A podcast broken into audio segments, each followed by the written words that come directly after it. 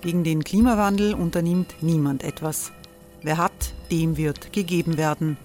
Und Frauen verdienen weniger. War ja immer schon so. Man ärgert sich und macht weiter. Was aber, wenn nicht? Wir haben eine Idee. Die Falter Arena macht die Bühne frei für Menschen und Projekte, die das Land verändern. Mein Name ist Eva Konzett. Ich leite das Politikressort im Falter. Und am Sonntag, den 26. Mai, veranstalten wir im Wiener Stadtsaal die nächste Falter Arena.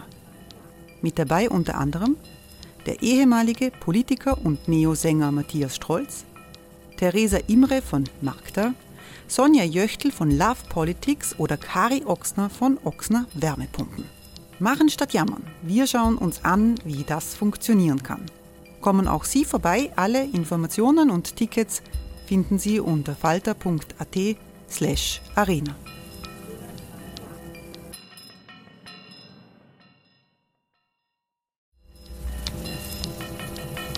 Falter-Podcasts werden durch Werbung unterstützt.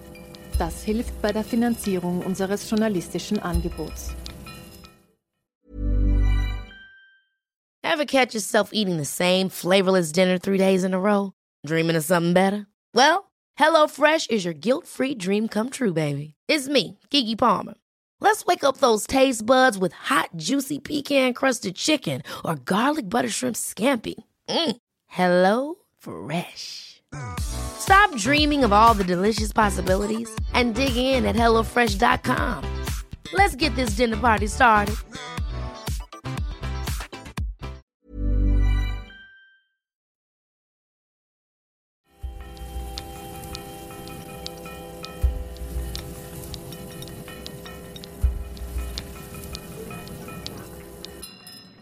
Herzlich willkommen, liebe Zuhörerinnen und Zuhörer, bei der 88. Folge von Schäuber fragt nach.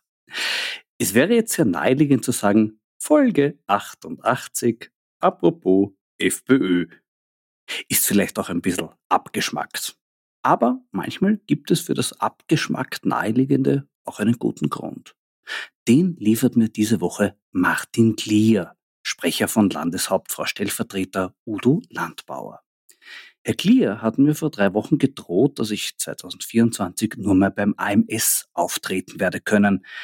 Die Frage, ob man diese Drohung ernst nehmen sollte, ist unmittelbar verbunden mit der Frage, ob man Herrn Klier an sich ernst nehmen sollte. Und da sind wir tatsächlich bei der Zahl 88, die in der Neonazi-Szene wohl bekannteste Chiffre für Heil Hitler.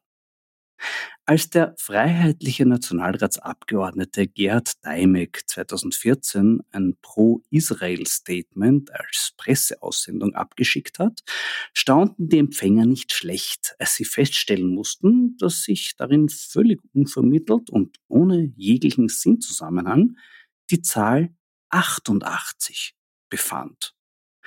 Das war sogar für Herrn Daimek zu arg, er entschuldigte sich beim israelischen Botschafter, reklamierte bei der dafür verantwortlichen FPÖ-Pressestelle und versicherte, in der an die Pressestelle des Parlamentsclubs übermittelten Version des Textes kam die angesprochene Zahlenkombination nachweislich nicht vor.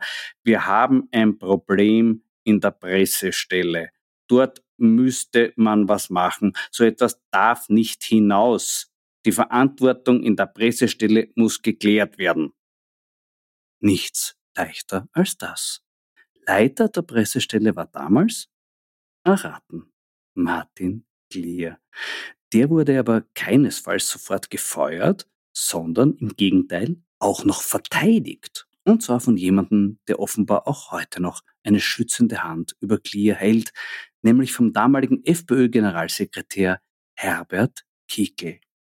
Der erklärte wörtlich, nur weil jemand zweimal aus Versehen auf eine Taste drückt, machen wir jetzt kein Theater. Unsere Pressestelle ist absolut tipptopp. Die Vorwürfe sind ein Schmarrn. Das ist alles längst geklärt. Die kleine Tochter des Pressereferenten hat zweimal draufgedrückt. Okay, verglichen mit dieser Ausrede ist der Hund hat die Hausübung gefressen, eine Erklärung von maximaler Plausibilität und Glaubwürdigkeit. Dieser jämmerliche Schmäh ist wirklich so deppert, dass sogar der FPÖ-Mandatar Deimek öffentlich darauf reagiert hat und zu Kickel gemeint hat, die Geschichte mit der kleinen Tochter sei eine Wuchtel, die ich nicht glaube. Eine Aussage, die der weiteren politischen Karriere des Herrn Deimek nicht zuträglich gewesen sein dürfte. Er wurde im FPÖ-Parlamentsclub verräumt und ist dort jetzt unter anderem Bereichssprecher für Digitalisierung. Das ist angesichts der Vorgeschichte, wenn schon keine Wuchtel, aber immerhin nicht ganz unkomisch. Dass Herbert Kickl mit Widerspruch ganz schlecht umgehen kann, ist ja an sich nichts Neues. Die Frage ist, welche Konsequenzen das für die Zukunft unseres Landes haben wird. Eine andere Frage bezüglich Kickl, die heuer im Sommer von Bundeskanzler Nehammer aufgebracht wurde, darf mittlerweile als beantwortet gelten, nämlich die Frage, ist Herbert Kickl ein Sicherheitsrisiko für die Republik Österreich? Es oblag dem ehemaligen Chef des Bundesamtes für Verfassungsschutz und Terrorismusbekämpfung BVT, Peter Griedling, hier für finale Klärung zu sorgen. Er stellte unmissverständlich fest, Zitat, Kickels Angriff auf den Verfassungsschutz war ein Überfall. Die FPÖ hatte die Absicht aufzuräumen. Die ÖVP ließ sie gewähren und die WKStA ließ sich treiben. Besagter Überfall, der in Form einer danach für illegal erklärten Razzia im BVT stattfand, war zuvor sogar vom FPÖ-Landesrat Elmar Podgorschek angekündigt worden. Bei einem AfD-Kongress verriet er völlig ungeniert, dass sich im Innenministerium mit dem BVT eine Zelle gebildet habe, die man eliminieren wolle eine Aktion mit für die Sicherheit unseres Landes verheerenden Konsequenzen, weil daraufhin ausländische Geheimdienste ihre Zusammenarbeit mit Österreich stark reduzierten. Auch das hatte sich laut Griedling schon vorher abgezeichnet. Ich zitiere. Manche Dienste hatten Vorbehalte gegen uns, weil Innenminister Kickel damals an Kongressen von Rechtsextremen teilnahm und die FPÖ mit der Putin-Partei demonstrativ einen Pakt schloss. Die für Kegel wichtigsten Ziele des Überfalls dürften das Extremismusreferat und die Abteilung für Spionageabwehr gewesen sein, da diese beiden Stellen gerade Informationen über den russischen Einfluss auf die mit der FPÖ kooperierende rechtsextreme identitäre Bewegung sammelten. Diese Kooperation wurde für Kickel später noch ein größeres Problem, als bekannt wurde, dass Brandon Tarrant, 51-facher Mörder von Christchurch, vor seiner Tat Geldgeschenke an den Capo der österreichischen Identitären überwiesen und sich danach auf die Ideologie dieser Gruppe berufen hatte. Der Capo stand wiederum in regen Telefonkontakt mit Reinhard Teufel, Kickels engsten Vertrauten, damals Kabinettchef im Ministerium heute Clubobmann in Niederösterreich. Ob bei diesen Telefonaten über die bevorstehende Gefahr einer Hausdurchsuchung geplaudert wurde oder nur darüber, wie man Geldspenden von Massenmördern am besten anlegt, ist nicht bekannt. Sehr wohl bekannt ist, dass der Capo zuvor Hakenkreuze auf eine Synagoge geklebt hatte. Was man heute so macht, wenn man laut Herbert Kickel ein interessantes und unterstützenswertes Projekt leitet. Und da fällt einem ein Vorfall aus jüngster Vergangenheit ein. In Paris wurden, wie einst in der Nazizeit üblich, Häuser mit Judensternen markiert. Die Täter wurden nun von der Polizei gefasst, wobei sich herausstellte, dass die Täter von Russland finanziert wurden.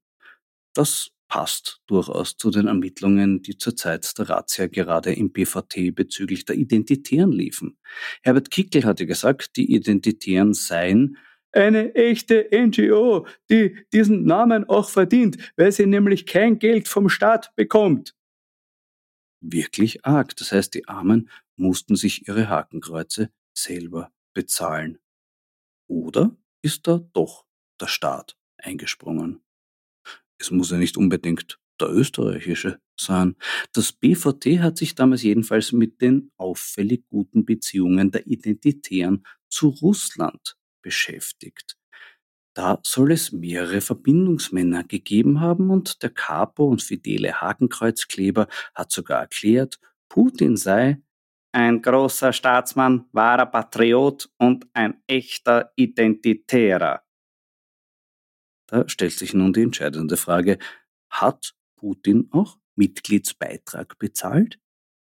Oder war das Umfeld der anderen Spender sogar für Putin zu dubios? Die FPÖ hatte immer eine finanzielle Unterstützung der Identitären bestritten. Das ist mittlerweile zumindest in einem Fall widerlegt und dieser eine Fall ist von höchster Symbolkraft.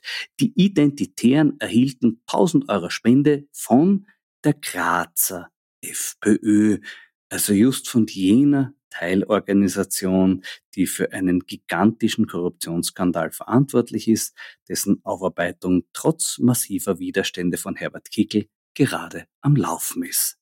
Aber wer weiß, vielleicht wäre ja auch alles viel transparenter gelaufen, wenn jener Plan verwirklicht worden wäre, von dem heimische Medien vor rund einem Jahr berichtet haben. Karin Kneißl soll während ihrer Amtszeit einen eigenen Geheimdienst geplant haben. Welchen Zweck dieser Geheimdienst hätte haben sollen, erschließt sich aus der mittlerweile bekannt gewordenen Tatsache, dass gegen einen Mitarbeiter dieses Projekts wegen Verdachts der Spionage für Russland ermittelt wird.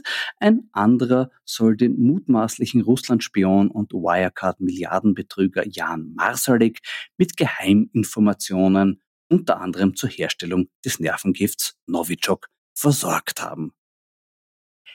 Es kann aber natürlich auch sein, dass wir Karin Kneißl total Unrecht tun und sie in Wahrheit einen wirklich effizienten Geheimdienst gründen wollte, mit ihr selbst als wichtigster Agentin. So gesehen erschiene auch ihr Knicks vor Putin unter völlig neuem Blickwinkel. Vielleicht war Karin Kneißl auf Wladimir Putin angesetzt. Quasi als eine Art Venus-Falle. Was wäre der Menschheit alles als Spaß geblieben, wenn diese Falle zugeschnappt hätte? Ein bisschen in die Falle gehen kann man auch, wenn man sich als Weinfreund für Weine aus dem Burgund zu interessieren beginnt.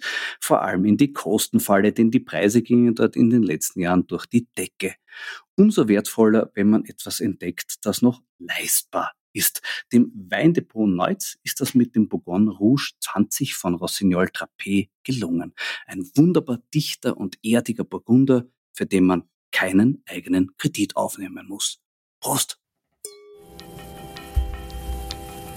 Ob sich Österreich allein vom sicherheitspolitischen Standpunkt her einen Kanzler Kickel wird leisten können, erscheint mehr als fraglich. Ein Mann, der dazu sehr viele Erfahrungen gesammelt hat, ist heute mein Gesprächsgast. Es ist der ehemalige Direktor des Bundesamtes für Verfassungsschutz und Terrorismusbekämpfung, Peter Griedling. Guten Tag, Herr Griedling. Grüß Gott, Herr Schreiber. Ich habe Sie vorhin zitiert mit der Feststellung, Kickels Angriff auf den Verfassungsschutz war ein Überfall.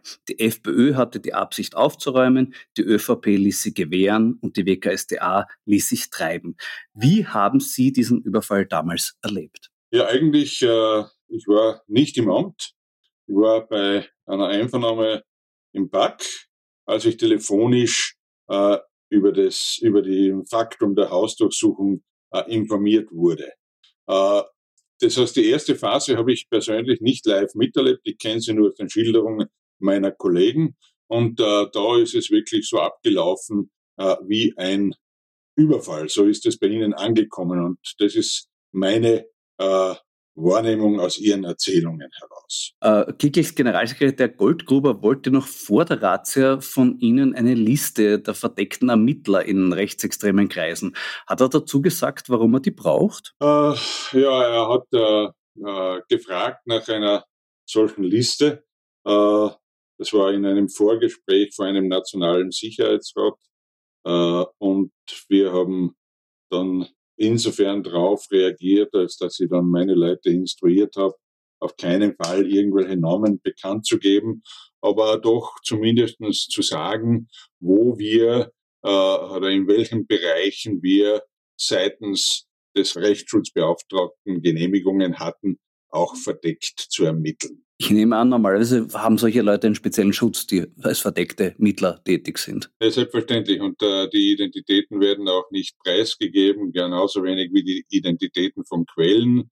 Und wir haben hier also nur sehr allgemein auf diese Frage geantwortet, indem wir eben gesagt haben, ja, es gibt im Bereich Rechtsextremismus mehrere erweiterte Gefahrenerforschungen, äh, wo verdeckte Ermittlung als Ermittlungsmaßnahme seitens des Rechtsschutzbeauftragten genehmigt war. Ein wichtiges Ziel der Razzia waren das Extremismusreferat und die Abteilung für Spionageabwehr. Der ehemalige Identitärensprecher Alexander Markovic ist bei Russia Today aufgetreten und hatte beste Kontakte zur neofaschistischen Gruppe des Putin-Freundes Alexander Dugin. War diese Partie auch äh, Gegenstand der Beobachtung? Ganz generell äh, muss man sagen, war Gegenstand der Beobachtung, inwieweit die rechte Szene äh, seitens Russlands genutzt wird, um Einfluss in den Zivilgesellschaften in Westeuropa zu haben und diesen Einfluss in Zivilgesellschaften, aber auch in der Politik auszuüben. Äh, Sie verstehen, dass ich auf explizite Ermittlungen hier nicht eingehen kann. An sich ist ja die Unterstützung von rechtsextremen Organisationen durch Moskau kein österreichisches Spezifikum, sondern kommt in der ganzen EU vor. Wie geht man in Europa mit diesem Sicherheitsrisiko um? Naja, es also grundsätzlich ja. Man weiß, dass es hier viele Verbindungen gibt. Äh, allerdings ist es relativ schwierig, äh, dann, äh, sagen wir mal, strafrechtlich relevante Finanzflüsse nachzuweisen. Äh, wichtig ist es, dass äh, auch der Politik bekannt wird, dass auf diesem Weg äh, Einfluss geübt wird, Einfluss auf politische Entscheidungen, Einfluss äh, auf äh, Entscheidungen oder auf die Diskussionen in der Zivilgesellschaft.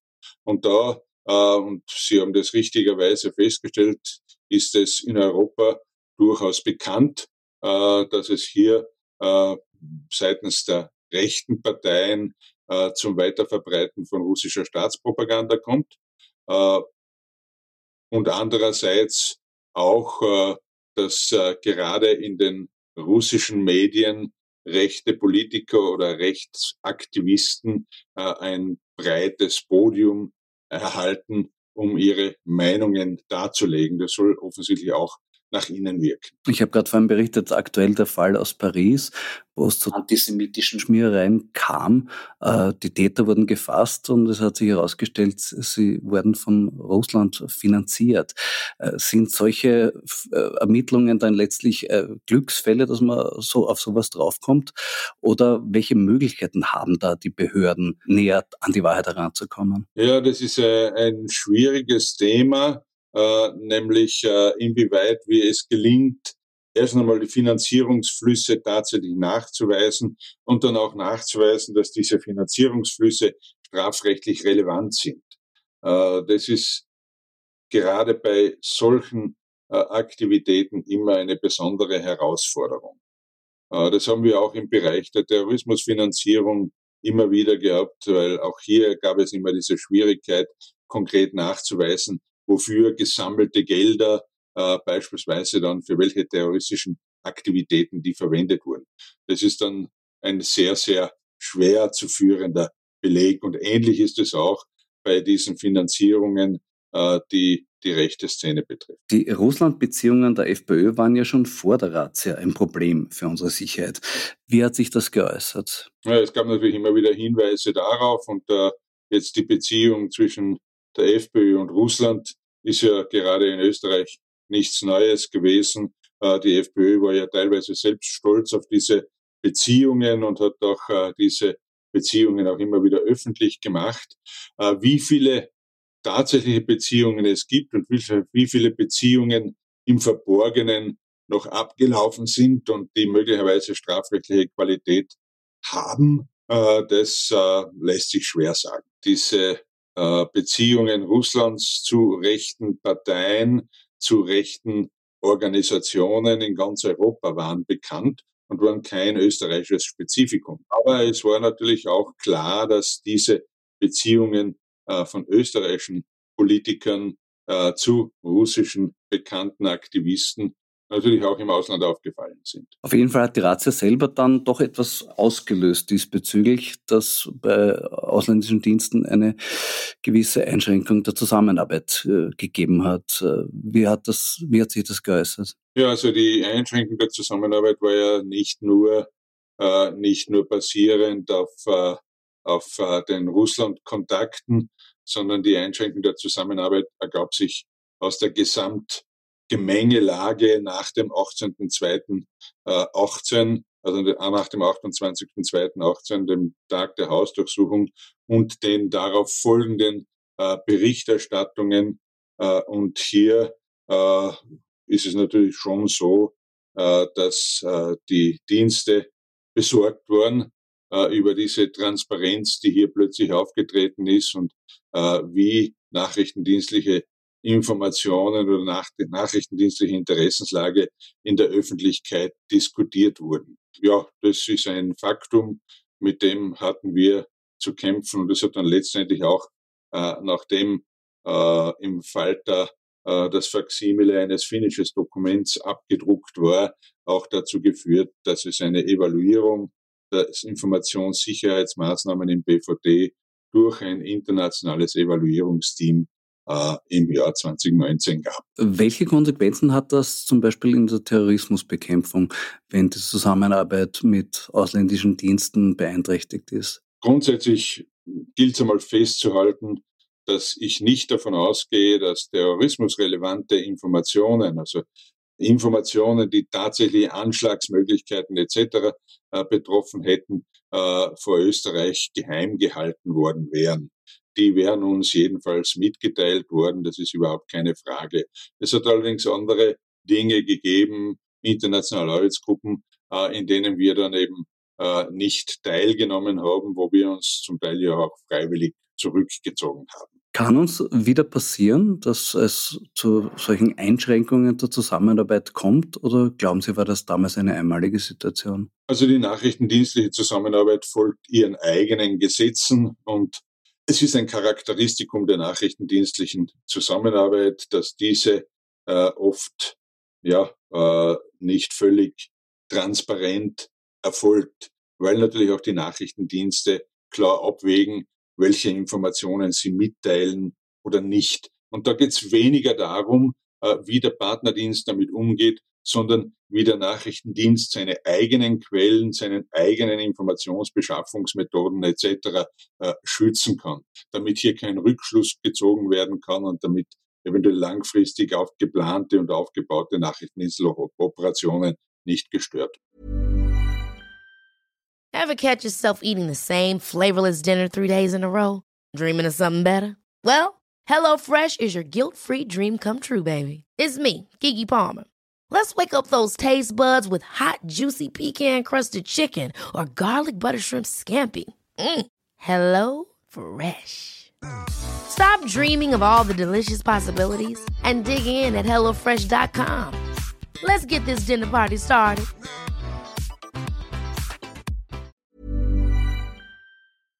Im Vorjahr wurde bekannt, dass Karin Kneißl während ihrer Amtszeit als Außenministerin einen eigenen Geheimdienst geplant hat. Ähm, das hat als erste eigentlich ein bisschen fast lustig geklungen, weil man Karin Kneißl, glaube jetzt nicht mehr sehr, sehr ernst nimmt. Aber mir ist also mittlerweile ein bisschen das Lachen vergangen, weil ich mir angeschaut habe, wer damals bei diesem Projekt dabei gewesen wäre unter anderem ein Mann, gegen den wegen Verdachts für Russland ermittelt wird und ein anderer, der den mutmaßlichen Russland-Spion und Wirecard-Milliardenbetrüger Jan Masalek mit Geheiminformationen versorgt haben soll. Das klingt dann doch ein bisschen beunruhigend. Äh, wie, wie sehen Sie das? Ja, also grundsätzlich denke ich einmal, äh, seien solche Diskussionen und solche Gedankenspiele ja öfter schon erfolgt äh, und inwieweit diese äh, eine reale Umsetzung äh, hatten oder inwieweit diese auch tatsächlich ernsthaft diskutiert äh, worden sind, das entzieht sich meiner Kenntnis. Ich kenne auch diese Informationen, ich kenne auch ein Organigramm, in dem dargestellt wird, wie eine Sicherheitsabteilung ausschauen könnte. äh, im Außenministerium die Frage, äh, ob diese Sicherheitsabteilung eine größere, äh, eine Vergrößerung der bestehenden Sicherheitsabteilung äh, lediglich gewesen wäre oder ob diese Sicherheitsabteilung wirklich als Nachrichtendienst dann tatsächlich agiert hätte oder äh, agieren hätte sollen. Das ist etwas, was äh, unbeantwortet geblieben ist bis heute. Hat sich Ihnen ein Sinn erschlossen, was dieser Geheimdienst hätte tun sollen konkret? Ja, wie gesagt, also das, was mir bekannt ist, sind äh, Funktionen, die die Sicherheitsabteilung des Außenministeriums zum damaligen Zeitpunkt bereits hatte, äh, äh, dass die zum Teil ausgebaut worden wären, aber dass hier eine äh, reine nachrichtendienstliche Kompetenz dazugekommen wäre, ist mir so nicht erinnerlich. Äh, aber natürlich äh, kann ich das nicht ausschließen und die Frage ist ja auch, äh, von wem gehen diese, die Energie in diesen Vorschlägen aus?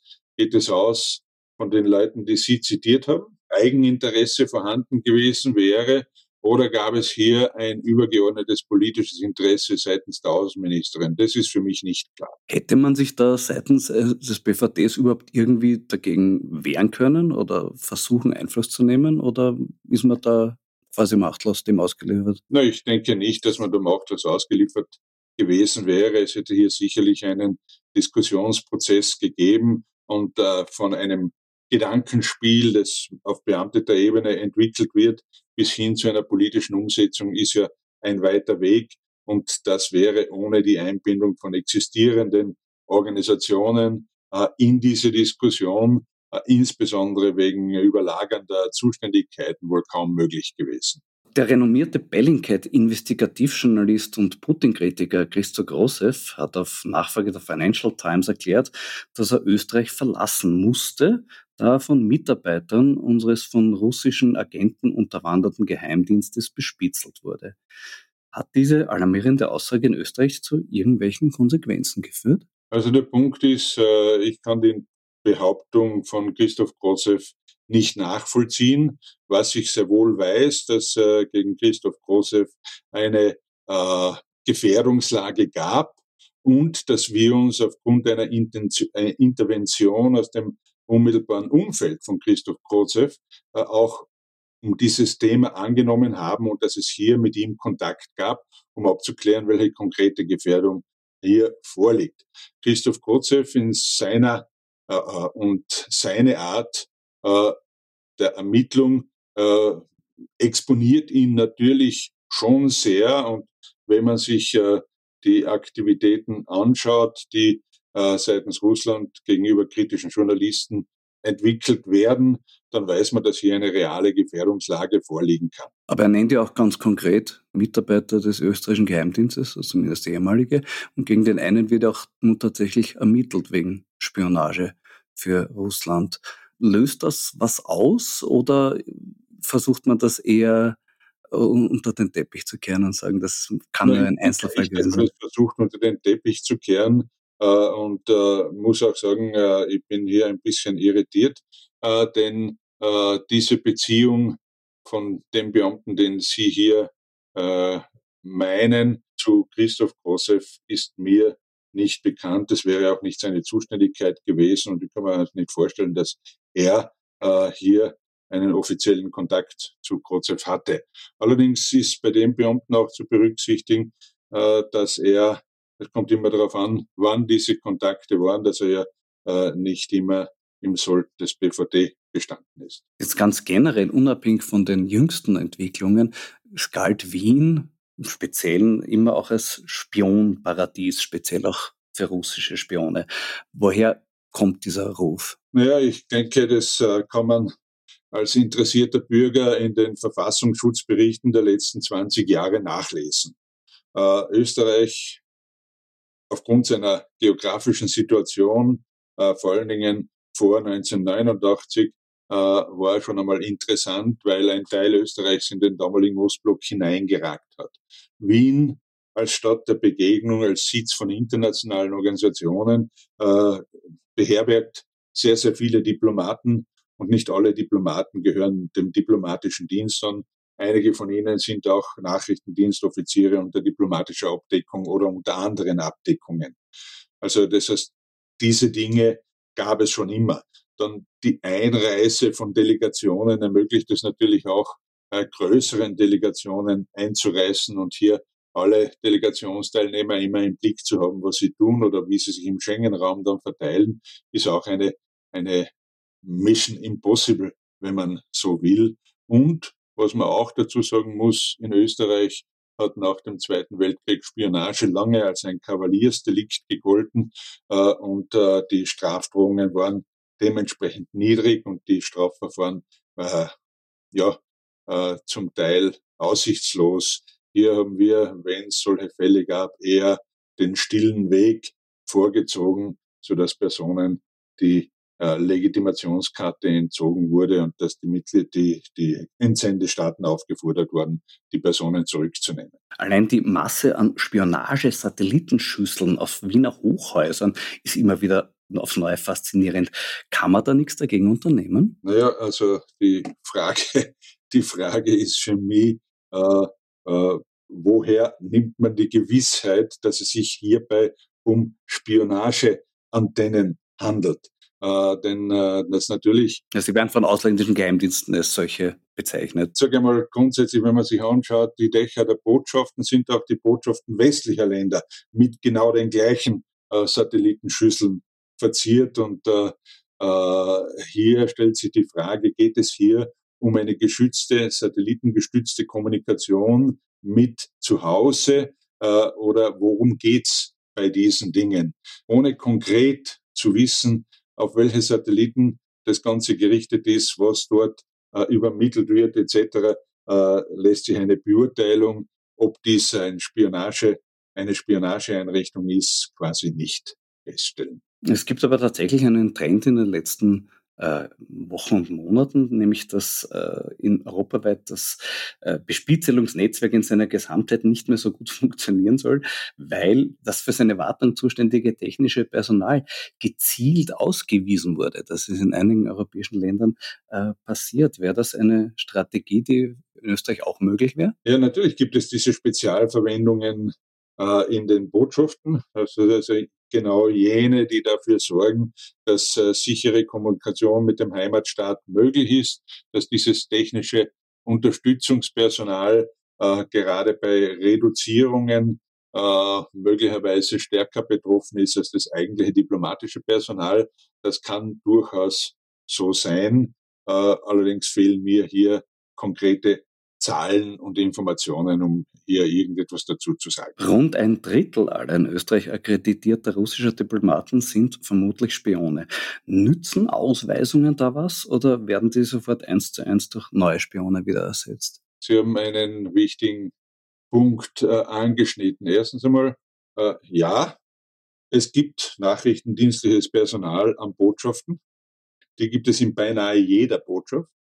B, eine Ausweisung birgt oft die Gefahr, dass man im Wege der Retaration, also der Vergeltung sozusagen selbst auch Ausweisungen erlebt. Und dann kommt es natürlich stark darauf an, wie groß die Botschaften sind. Nicht? Wenn Sie heute einen Russen nach Hause schicken ja, und im Gegenzug wird ein österreichischer Diplomat aus Russland nach Hause geschickt, dann können Sie sich vorstellen, dass das für die kleine österreichische Botschaft größere Auswirkungen hat als für die große russische Botschaft. Also das sind so Dinge, äh, die man auch äh, hier in Betracht ziehen muss. Und natürlich besteht die Möglichkeit im Akkreditierungsverfahren äh, auch äh, darauf hinzuweisen, dass es sich bei der vorgeschlagenen äh, Ersatzperson um einen Nachrichtendienstler handelt. Dann besteht auch die Möglichkeit, die Akkreditierung zu verweigern und den Entsendestaat aufzufordern, jemand anderen zu senden. Das ist in der Vergangenheit auch schon vorgekommen. Die Direktion für Staatsschutz und Nachrichtendienst schreibt von einer neuen Strategie Moskaus, wonach Agenten nicht mehr unter diplomatischem Schutz, sondern unter einem anderen Deckmantel tätig werden, beispielsweise als Mitarbeiter einer Presseagentur, der russischen Handelsvertretung oder eines Kulturvereins. Was ist der Sinn dieser Strategie und wie kann man solche Agenten enttarnen? Naja, die, die nicht diplomatischen Abdeckungen äh, sind ja nichts Neues. Ne? Also die gab es immer schon, dass äh, äh, Personen auch, äh, die bei Fluglinien beschäftigt waren oder äh, bei äh, Zeitungsredaktionen oder als Korrespondenten hier waren, äh, solche nachrichtendienstlichen Funktionen innehatte. Das ist also kein neuer Trend, sondern es ist etwas, das schon seit vielen, vielen Jahren besteht. Äh, auch hier gilt, dass man natürlich hier etwas leichter äh, äh, Personen zurückweisen kann, weil sie keine entsprechende starke, äh, durch eine Konvention abgedeckte äh, Funktion haben. Aber man muss natürlich auch hier den Beweis erbringen, dass die Person entsprechend nachrichtendienstlich tätig ist. Und das ist doch äh, herausfordernd, weil es oft eine sehr intensive und lang andauernde Beobachtungsarbeit und Ermittlungsarbeit ist. Hat man da überhaupt Erfolgserlebnisse oder ist das ein Kampf gegen Windmühlen? Naja, es gibt vereinzelt Erfolge, Erfolgserlebnisse, aber ich bin überzeugt, dass man bei weitem nicht alles sieht, was vorkommt. Äh, Putins derzeit wohl schlagkräftigste Waffe ist die Desinformation. Zum einen über die Aktivitäten seiner Trollfabriken in den sozialen Medien, zum anderen über die Finanzierung von rechtsextremen Alternativmedien in Westeuropa. Was können wir diesen Angriffen entgegenhalten? Na, das erste ist einmal, es ist enorm schwierig, das überhaupt zu erkennen. Ja? Äh, ich glaube, gerade die jüngste Diskussion um einen deutschen Journalisten hat gezeigt, wie, wie schwierig das ist. Und äh, äh, ja, und ich denke, das ist nicht nur bei äh, Personen im Journalismusbereich so, das ist auch bei den Informationen, die man auf sozialen Netzwerken sieht. Und wenn Sie sich nur äh, in Erinnerung rufen, äh, die Fake News, äh, welche, welche Qualität mittlerweile äh, Deepfakes durch äh, künstliche Intelligenz erhalten, so dass man kaum mehr in der Lage ist, sie als, als auch informierter Laie noch zu erkennen, dann wissen Sie, dass das schon eine enorme Herausforderung ist und dass wir hier äh, äh, vor großen Schwierigkeiten stehen. Äh, es gibt zahlreiche äh, Initiativen, die sich mit Desinformation beschäftigen, die behilflich sind beim Erkennen von Desinformation, aber auch beim Erkennen von Fakes. Aber auch diese äh, Organisationen stehen vor dem gleichen Problem, äh, dass es technisch mittlerweile sehr, sehr schwer geworden ist, äh, diese Bele also diese Nachweise äh, zu führen. Da stehen wir in der Tat vor einer großen Herausforderung. Aber ich möchte an dieser Stelle auch betonen, äh, es reduziert sich im Moment das Interesse immer auf äh, rein die russischen Aktivitäten. Es gibt auch Aktivitäten zahlreicher anderer Dienste und um den ehemaligen deutschen Verfassungsschutzpräsidenten äh, Hans-Georg Maaßen zu zitieren, hier gilt es auch einen 360-Grad-Blick zu haben. Wo sehen Sie noch äh, die Gefährdung durch äh, Desinformation? Woher kommt das noch? Naja, ich denke, man muss mit Desinformation in allen Bereichen rechnen. Äh, konkret, wo es so massiv gesteuert wird, äh, dann äh, wie es äh, gerade von russischer Seite eine Zeit lang war, wo sich alles darauf konzentriert hat, ja, äh, das ist etwas, was offensichtlich war. Aber denken Sie an die ganzen Konflikte. Denken Sie an die ganzen äh, kriegerischen Konflikte, die auftreten. Die Wahrheit ist das erste Opfer auf dem Schlachtfeld. Und wenn Sie jetzt äh, Dinge sehen, beispielsweise äh, über die Berichterstattung über den Konflikt zwischen Israel und der Hamas, äh, dann wissen Sie auch nicht, ob alles das, was hier gezeigt wird, echte Information ist oder manipulierte Information. Und äh, das ist mit den Mitteln, die heute zur Verfügung stehen, relativ einfach zu machen. Es ist ja manipulierte Information mittlerweile auch ein eigenes Geschäftsfeld geworden, mit dem man sehr viel Geld verdienen kann. Gerade bei den, wenn man sich Putins Trollfabriken anschaut, dann hat sich ja das teilweise sogar schon von denen entkoppelt, dass die quasi so äh, Gründergedanken waren für neue äh, Entrepreneure in, in, in den sozialen Medien, die sich auf äh, Fake News herstellen, konzentrieren und äh, die gar nicht mehr dafür den extra Auftrag von Moskau brauchen, weil sie einfach in dem Sinne selber machen, weil sie damit ein Geschäft machen. Was kann Staatssicherheit da tun? Wie kann man hier irgendwelche Sicherheitsschranken noch einziehen? Oder ist es ein aussichtsloser Kampf? Mir fällt es schwer, diese Frage zu beantworten und ich sage Ihnen gleich warum. Sie schildern hier eine Herausforderung, vor der man steht. Und Sie wissen, dass in einem Rechtsstaat halt Maßnahmen nur aufgrund der Gesetze gesetzt werden können. Daher wäre für Österreich zum Beispiel erforderlich, dass wir in diesen Bereichen auch äh, entsprechende Straftaten und dazu korrespondierend Behördenbefugnisse haben. Äh, ich kann dem Direktor der Direktion für, für Staatsschutz und Nachrichtendienst nur Recht geben, wenn er immer wieder darauf hinweist, dass wir in Österreich derzeit nicht in der Lage sind, äh, Messenger-Dienste zu überwachen. Damit hat sich die Situation für die Ermittler deutlich verschlechtert im Vergleich zu vor 20 Jahren, wo es diese Technologien noch nicht gab und wo man noch telefonieren musste. Heute telefoniert niemand mehr oder kaum mehr jemand. Viele nutzen für die Kommunikation Messenger-Dienste und den Komfort der Verschlüsselung. Und äh, damit erleidet die Überwachung hier natürlich einen massiven Nachteil. Äh, das könnte man äh, gesetzlich regeln. Es ist auch technisch möglich, das zu machen. Aber in Österreich hat der Verfassungsgerichtshof im Jahr 2019 äh, dieses Paket gekippt. Und seitdem haben wir diesen Zustand, dass halt viele Bereiche, in denen wir an und für sich rechtlich befugt wären, abzuhören, äh, nicht mehr, äh, sage ich mal, erfolgversprechend abgehört werden können. Und jetzt sind wir bei der künstlichen Intelligenz und bei Fake News genau vor dem gleichen Problem. Äh, verstehen Sie mich nicht falsch. Mir geht es nicht darum, ein Rufer zu sein und zu sagen, wir brauchen neue äh, Abhörmöglichkeiten etc.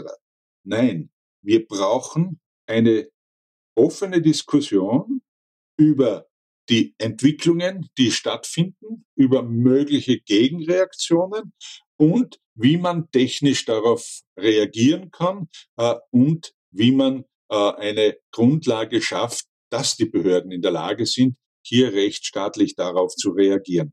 Und diese Diskussion muss möglich sein in einer offenen Art, ohne dass man gleich als Befürworter des Überwachungsstaates hingestellt wird. Äh, so sollte man diese Diskussion führen können. Herr Gredling, in all den Jahren, den Sie diesen Job gemacht haben, haben Sie sehr viel Erfahrung gemacht mit parteipolitischem Einfluss auf das, was im Innenministerium passiert, vor allem parteipolitische Personalbesetzungen.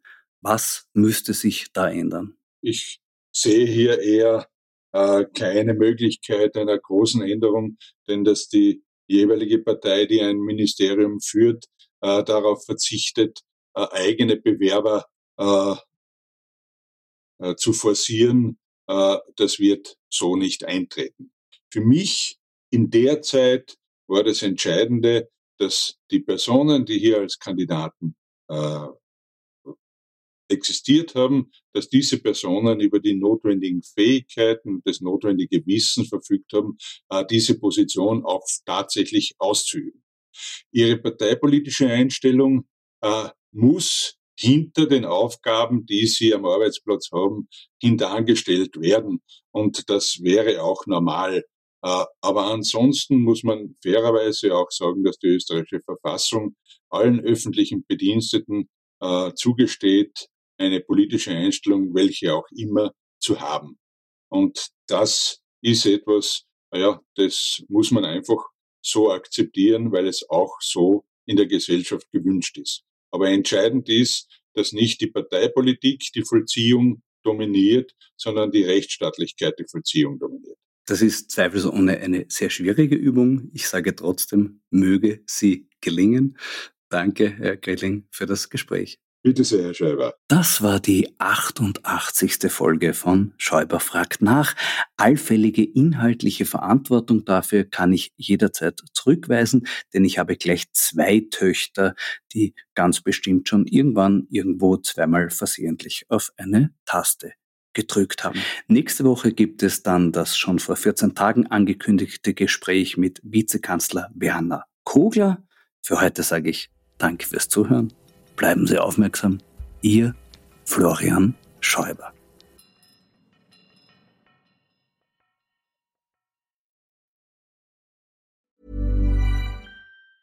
Planning for your next trip? Elevate your travel style with Quince. Quince has all the jet setting essentials you'll want for your next getaway, like European linen, premium luggage options, buttery soft Italian leather bags, and so much more. And it's all priced at 50 to 80% less than similar brands. Plus, Quince only works with factories that use safe and ethical manufacturing practices. Pack your bags with high-quality essentials you'll be wearing for vacations to come with Quince. Go to quince.com slash trip for free shipping and 365-day returns.